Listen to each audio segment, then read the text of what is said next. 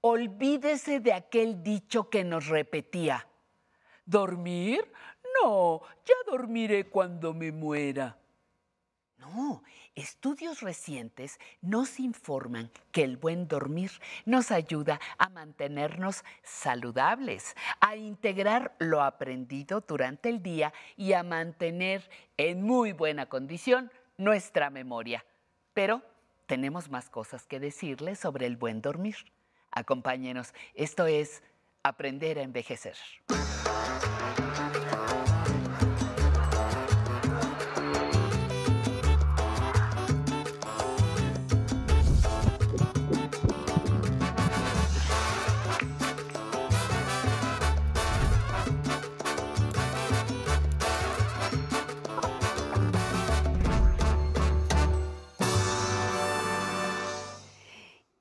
Es lunes nuevamente. Sean bienvenidos a Aprender a Envejecer y por supuesto a mejorar su salud.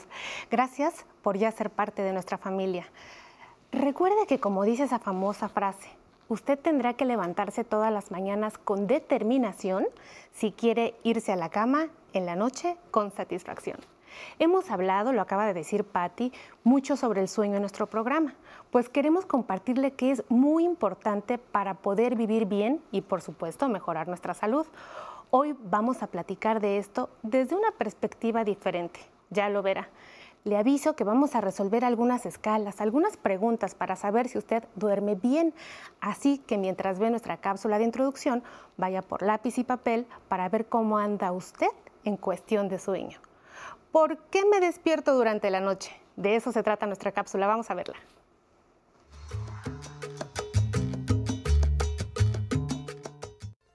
El insomnio es un trastorno frecuente que aumenta con la edad y que afecta la calidad de vida de las personas adultas mayores. La medicina moderna explica que los trastornos del sueño interfieren con el funcionamiento óptimo del organismo y de no ser atendidos pueden constituirse en un obstáculo para nuestra buena salud. ¿Por qué las personas adultas mayores se despiertan más durante la noche?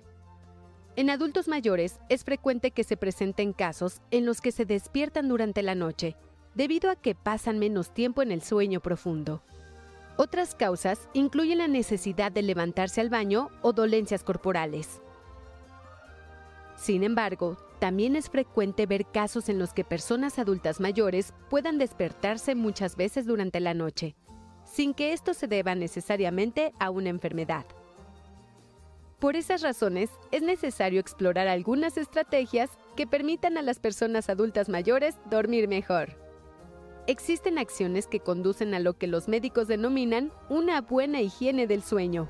Por ejemplo, tener una habitación limpia para dormir, con una temperatura y ventilación adecuadas. Bloquear todo el ruido y luz que puedan distraer el sueño. Usar ropa de cama cómoda y acogedora. Establecer un horario fijo para irse a dormir y para despertar. Evitar la cafeína sobre todo antes de dormir. Evitar alimentos pesados, azucarados o picantes, al menos cuatro horas antes de ir a dormir no estar en contacto con pantallas, teléfonos o monitores antes de dormir. ¿Cómo puedo dormir mejor? Es lo que veremos el día de hoy en Aprender a Envejecer. Y para este importante tema nos acompaña el doctor Rafael Santana Miranda. El doctor es responsable de la Clínica del Sueño de la Facultad de Medicina de la UNAM. Y además quiero contarle que el doctor, además de ser médico, por supuesto, es somnólogo y ahora nos va a platicar qué es eso de ser somnólogo, pero también es maestro en rehabilitación neurológica y doctor en la misma área. Y el día de hoy, pues con nosotros. Gracias, doctor, por darnos esta mañana. Un placer, Citlali. Es, un honor estar en este programa.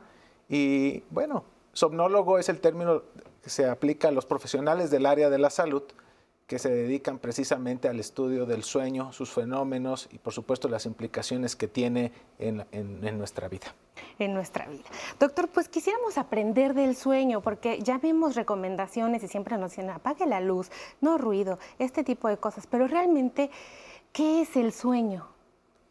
Bueno, es un, el sueño es un fenómeno eh, complejo, esencial para la vida prácticamente los organismos eh, los mamíferos, por supuesto otros organismos presentan este fenómeno y que está supeditado a nuestro propio genoma. O sea, eh, es decir, dadas las condiciones de nuestro planeta, pues hay periodos de reposo y hay periodos en donde tenemos mayor actividad. Algunos la tienen durante el día como nosotros, otras especies la tienen dadas sus características durante la noche, pero todos requerimos de un tiempo para realizar una cantidad de, funciones esenciales para la vida. Estamos hablando de la regulación del sistema inmunológico, tiene que ver con el crecimiento, con el control del dolor. Prácticamente podríamos decir que es un fenómeno esencial para el funcionamiento de nuestro organismo. No es una pérdida de tiempo. Como... Sí, uno dice, ya no voy a hacer nada, me voy a dormir, ¿no? Claro. Entonces uno dice, pero si estás haciendo algo, Mucho. está pasando algo claro. en ti. Sí, claro. De hecho, no es un periodo donde, por ejemplo, se creía en otros, en otros periodos, ¿no? El cerebro se apaga, ¿no? Como deja de funcionar. No, no, para nada. De hecho, la memoria, el aprendizaje tienen etapas específicas del sueño, pues eh, eh, una importancia relevante. Estamos hablando, por ejemplo, de la etapa del sueño de movimientos oculares rápidos, donde soñamos, la actividad tonírica. Es esencial para, para precisamente la memoria, para tener este, eh, los aspectos cognitivos esenciales que requerimos durante el día.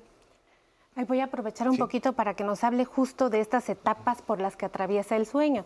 O sea, esta de movimientos rápidos, pero ¿qué etapas debe de llevar? ¿Hay ciclos del sueño?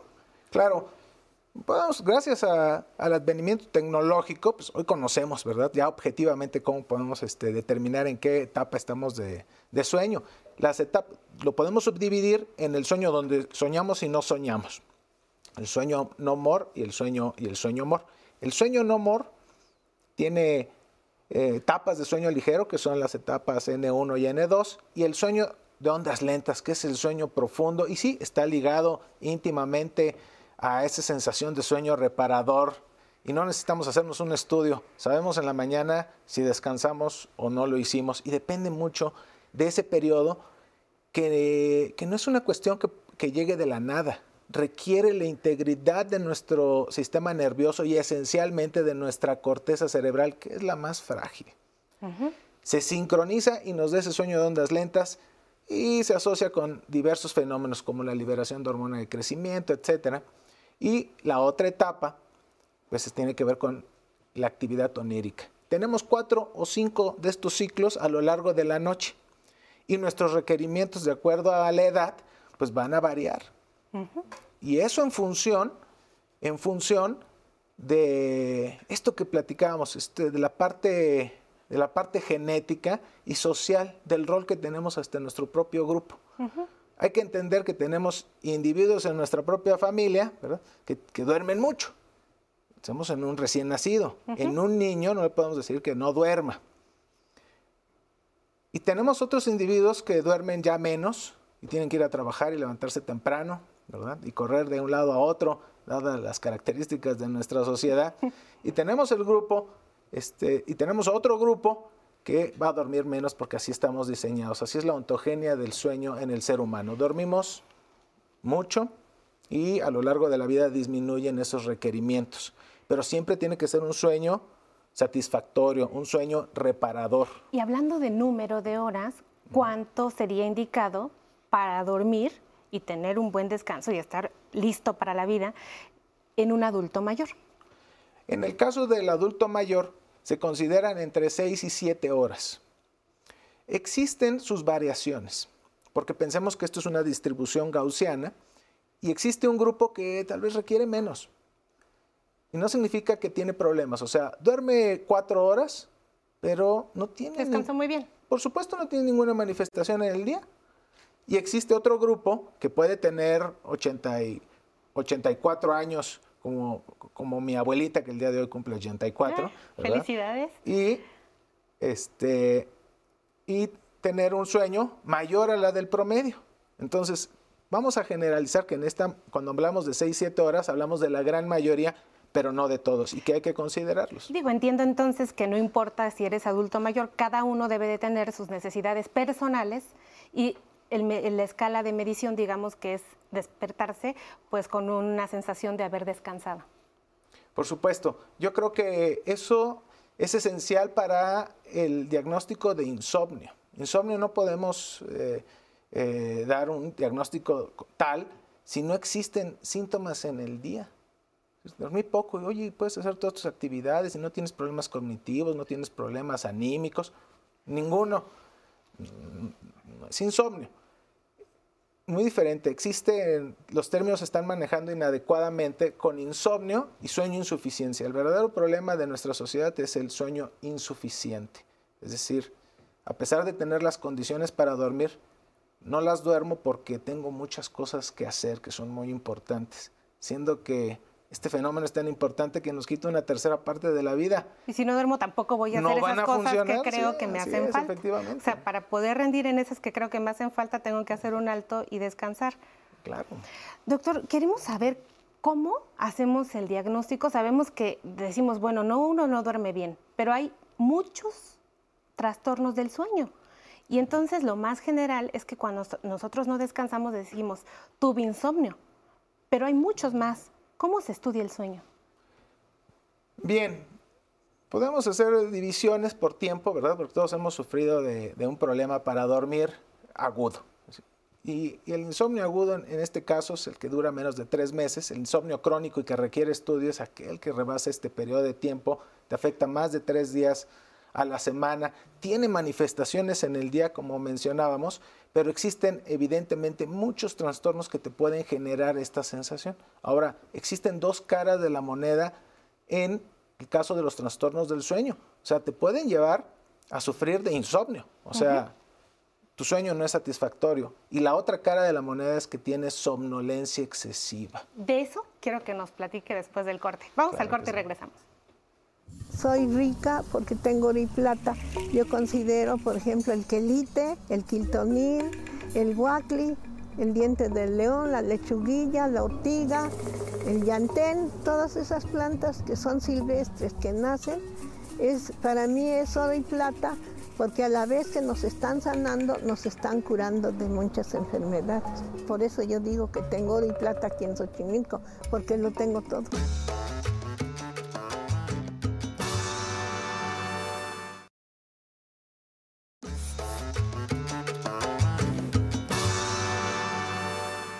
Continuemos esta mañana platicando con el doctor Rafael Santana Miranda. Doctor, nos decía antes del corte. Bien, bueno, hablamos de la parte de la somnolencia excesiva y bueno, existen escalas, por supuesto, para, para evaluar estas condiciones, ¿no? La más conocida es la escala de somnolencia de Epworth, que consiste en ocho ítems en donde debemos de contestar qué tan fácil es quedarnos dormidos en alguna de las situaciones cotidianas. A ver, explíquenos un poquito más eso para que todas las personas que nos están viendo como yo, voy a tomar nota para eh, saber si estoy durmiendo bien. Bueno, decirles que existen diferentes este, pruebas ya estandarizadas para nuestra población y que en este caso para la somnolencia, pues la más conocida es la de, la de Epworth y nos, nos hace preguntas muy específicas. ¿Qué tan fácil es quedarse dormido? Este, después de comer. ¿no? ok, pues nunca, ah, pues algunas veces, este, muchas veces, casi siempre. Bueno, nosotros tomamos notas porque más de nueve puntos en esta escala, de esos ocho, pues nos habla ya de somnolencia excesiva. Existen situaciones, oye, te quedas dormido este, conduciendo un vehículo. Eso es extraordinariamente peligroso porque es una de las principales causas de, de muerte. Y tener somnolencia no significa otra cosa que tienes problemas en tu en tu dormir. Claro que existen otras razones que puedes tener somnolencia, como es el caso de las hipersomnias, como la narcolepsia, que el problema no es del sueño, sino de la vigilia. Está dañado un centro que controla la vigilia. Pero son poco frecuentes todavía en nuestra población y lo, nuestro, por el tipo de sociedad en que vivimos, es tener somnolencia excesiva. Entonces, a un paciente, ¿cómo lo abordamos? Podemos preguntarles de, de inicio, si queremos saber si hay un trastorno del sueño, ¿cuál es tu horario? Este, habitual para acostarte a dormir. Entonces, si yo te hago esa pregunta, pues ya me, ya me contestarás, este, no sé, me acuesto a las 10 de la noche y me levanto a las 6 de la mañana. Si me acuesto a la 1 de la mañana. Si me acuesto a la 1 de la mañana. A las 12 y media de la mañana, porque yo siempre les digo, oye, esto ya, no es, ya es otro día. O sea, cuando los pacientes me digan, ¿a qué hora se duerme? No, pues a la 1 de la mañana, ya es otro día, entonces usted va a dormir ya no ese día, sino el otro día. Totalmente tiene que ver con la parte de los ciclos circadianos. Hay ¿Qué un es momento eso del ciclo circadiano? Estamos diseñados genéticamente para dormir en un horario. Algo lo está vulnerando. Lo que lo vulnera principalmente a la regulación de estos ciclos es la luz. La luz le dice a nuestro cerebro buenos días. Despierta, mantente alerta. Ahora lo tenemos al alcance de la palma de la mano. Ahora si agregamos contenido que nos agrada o chisme que nos agrada mucho, eso se puede prolongar horas. Sí, sí. Y entonces, eh, si me tenía que acostar a las 10, se prolongó dos horas, pues ya es medianoche o pasa de medianoche. Y es la cantidad de luz, llámese trabajo, llámese estudio, llámese diversión. A la palma de mi mano está generando un estímulo que me va a mantener despierto. Y esa es la restricción que estamos viendo hoy en día y afecta a todos los grupos. Por supuesto, a menor edad comparamos cómo afecta a un joven y a un adolescente, le va peor a la adolescencia. Compara a un adolescente a cómo va a un, pu- a un puberto, le va- y así. La luz afecta a todos los miembros de la, de la familia, pero a menor edad con mayor intensidad. Doctor, eh, ¿cuál es la relevancia para el metabolismo, para todas nuestras funciones que nos llevan a hacer pues, nuestra vida bien óptima, el dormir bien? O sea, ¿influye en la obesidad, por ejemplo? ¿Influye en el sobrepeso? ¿Influye en estas enfermedades metabólicas que están cobrando la vida de miles de millones de mexicanos? Efectivamente, este es un punto que, ha sido estudiado eh, en, la- en las últimas décadas, por supuesto. En la última tiene una cantidad de información muy relevante. Y controla el apetito, para empezar. O sea, un individuo que no duerme va a activar el área del apetito, la corteza cincular anterior derecha, y lo que va a provocar es que tengas hambre y que comas. Y eso ya está descrito en modelos animales, en donde triplican la ingesta de alimento. Y evidentemente, si triplicas la ingesta de alimento, vas a aumentar de peso. O sea, dormir poco engorda. Ese es uno de nuestros grandes problemas. Entonces, base y la obesidad pues está ligada al desarrollo de múltiples enfermedades. Está ligado al, al control de la glicemia. Investigaciones muy recientes. Al control de la glucosa. Por supuesto, Porque yo recomendaría sí, sí, revisar. Existe en la literatura médica, este, recuerdo a una investigadora, este, ami- amiga mía, que acaba de publicar precisamente el impacto que tiene precisamente en la, en la glicemia los, y estos ciclos, la doctora Gabriela Hurtado, extraordinaria o profesional de, eh, de, de- las áreas biológicas, y que tiene investigaciones de vanguardia con respecto a esto, y, y- pensar que controla el apetito, que controla el, metabolismo, pero el sueño controla cosas muy específicas. O sea, estamos hablando del propio control interno de nuestro cerebro, de- Las hormonas. De liberación de ciertas hormonas, por supuesto, está clara la, la- la- la parte de la, de la liberación de, de la melatonina, de la hormona de crecimiento. Pero además de, de eso, el propio, eh, eh, la propia dinámica del sistema nervioso central, el movimiento del líquido cefalorraquídeo, las ondas lentas tienen una función. El control de la barrera hematoencefálica, estamos hablando de que no dormir abre la barrera. Es decir, ¿Esa barrera para qué me sirve? Pues no cualquiera puede entrar al sistema nervioso No. central. Y está escrito, y fue por supuesto también una publicación de otras amigas mías, por supuesto Gaby Hurtado y la doctora Beatriz Gómez, que mexicanos, ¿verdad? Este, unas mexicanas muy talentosas, y descubrieron precisamente este, la apertura de esta barrera. Me invitaron también en esa, en esa investigación. Y ha sido, es una investigación sumamente relevante, porque estamos hablando de que se abre y entra este, lo que no debería de entrar al sistema nervioso. Híjoles, Controlado por el dormir, por el sueño, por ese fenómeno que despreciamos y que consideramos este, eh, poco útil. súper relevante, doctor. Y la siguiente pregunta, pues, es de nuestro público. Vamos a verla. Hola, buenas tardes. Mi nombre es Jorge Sánchez Vázquez para servirle. Tengo 45 años y la verdad quisiera saber qué es lo que puedo hacer o qué rutina puedo utilizar, ya que desgraciadamente luego a veces por el estrés laboral y personal eh, se me va el sueño en las noches, no puedo dormir, no puedo conciliar bien el sueño, me despierto a deshoras de la noche y tardo mucho en dormir este eh, volver a agarrar el sueño, volver a descansar a dormir y en las mañanas pues sí me siento mal porque me duele la cabeza, no descanso bien y quisiera yo que me explicaran o me dijeran, me hicieran el favor de explicar qué rutina puedo yo tomar para poder descansar y llevar una vida normal. Gracias, Jorge. Ya le damos su rutina, doctor. Bueno, los mensajes con respecto al ambiente fueron presentados al inicio del, programa, pero si queremos dormir tenemos que tener una buena calidad este, eh, y tener una buena calidad de vida, requerimos un buen estilo de vida. El sueño depende de nuestra alimentación, de nuestros tiempos de hacer ejercicios, el tiempo que tenemos que trabajar o estudiar, sean específicos. Hoy se conoce como terapia de, ritmos. Hay un tiempo que es, perfecto para cada una de estas cosas. Y, por supuesto, si identificamos que hay problemas y algo que es muy frecuente en nuestra población como roncar, no es normal.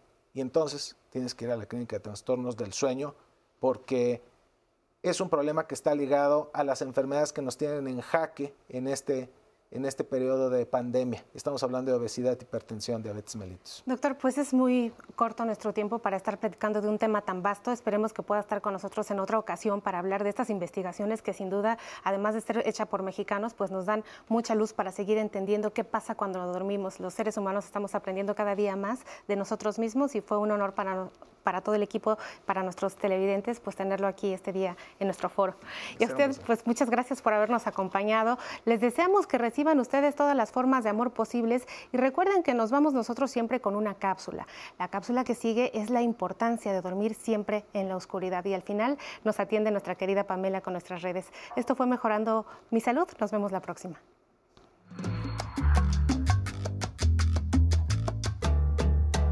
Un sueño reparador, tranquilo y continuo nos produce bienestar y salud. En cambio, dormir mal puede afectar la memoria, la concentración y el ánimo, lo que disminuye el rendimiento intelectual y físico. Dormir adecuadamente permite una regeneración celular óptima, nos ayuda a mantener un peso ideal, a regular el metabolismo, a mejorar la actividad cardíaca y a fortalecer las conexiones neuronales. Hacerlo sin luz nos traerá múltiples beneficios. La oscuridad favorece la secreción de la melatonina, hormona encargada de regular el ciclo natural del sueño. Cuando esta hormona no se produce, sube el nivel de azúcar y de la presión arterial, predispone a la persona a subir de peso, a sufrir un infarto cardíaco o a tener un derrame cerebral. Por ello, es importante crear un ambiente adecuado para conseguir la ausencia de luz, por ejemplo, cerrar las cortinas y apagar los aparatos electrónicos que haya en la habitación, celular, computadora, televisión. Dormir en la oscuridad también permite a los ojos descansar después de una jornada llena de estimulación a la luz, causada fundamentalmente por el uso de dispositivos electrónicos. Si tiene problemas para dormir en completa oscuridad, inténtelo de manera progresiva. Pruebe primero con dejar una pequeña luz o baje la persiana o cortina hasta la mitad para ir acostumbrándose poco a poco.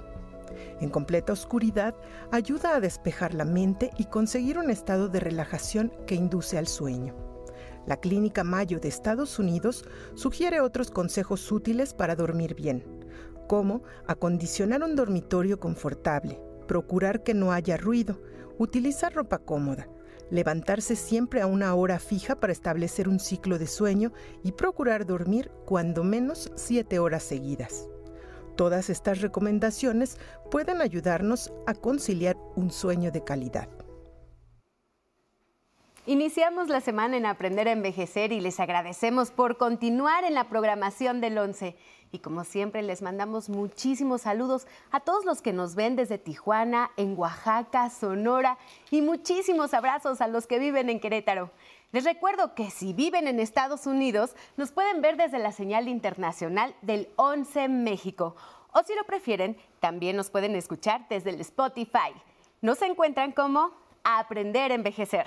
También los invitamos a compartir temas sobre salud para las personas adultas mayores. Escriban al correo de público arroba aprenderenvejecer.tv o manden sus comentarios en el Facebook de Aprender a Envejecer. Como nos escribe Eugenia Díaz, nos saluda desde Oaxaca y nos dice que debemos retomar nuestra alimentación y dejar tanta comida chatarra. Así es, Eugenia, muchísimas gracias por tu recomendación. También María Reyes nos escribe, gracias por esta excelente información. Y desde Chetumal, Quintana Roo, nos saluda la cocina de Pedrito Galván. Te mandamos un abrazo enorme. Arelia Arteaga nos saluda desde Actopan Hidalgo.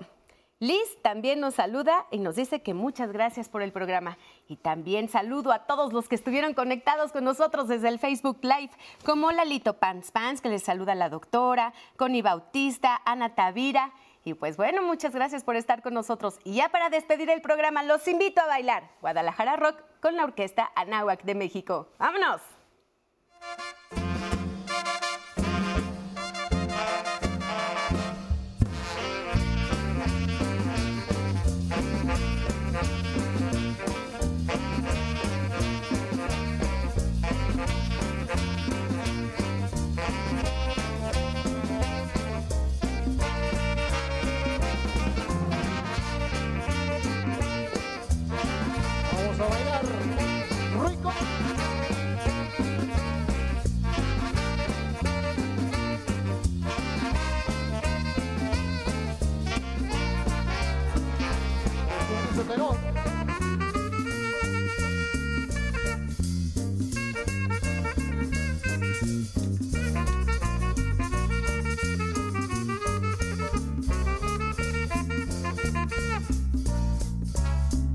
Ese alto.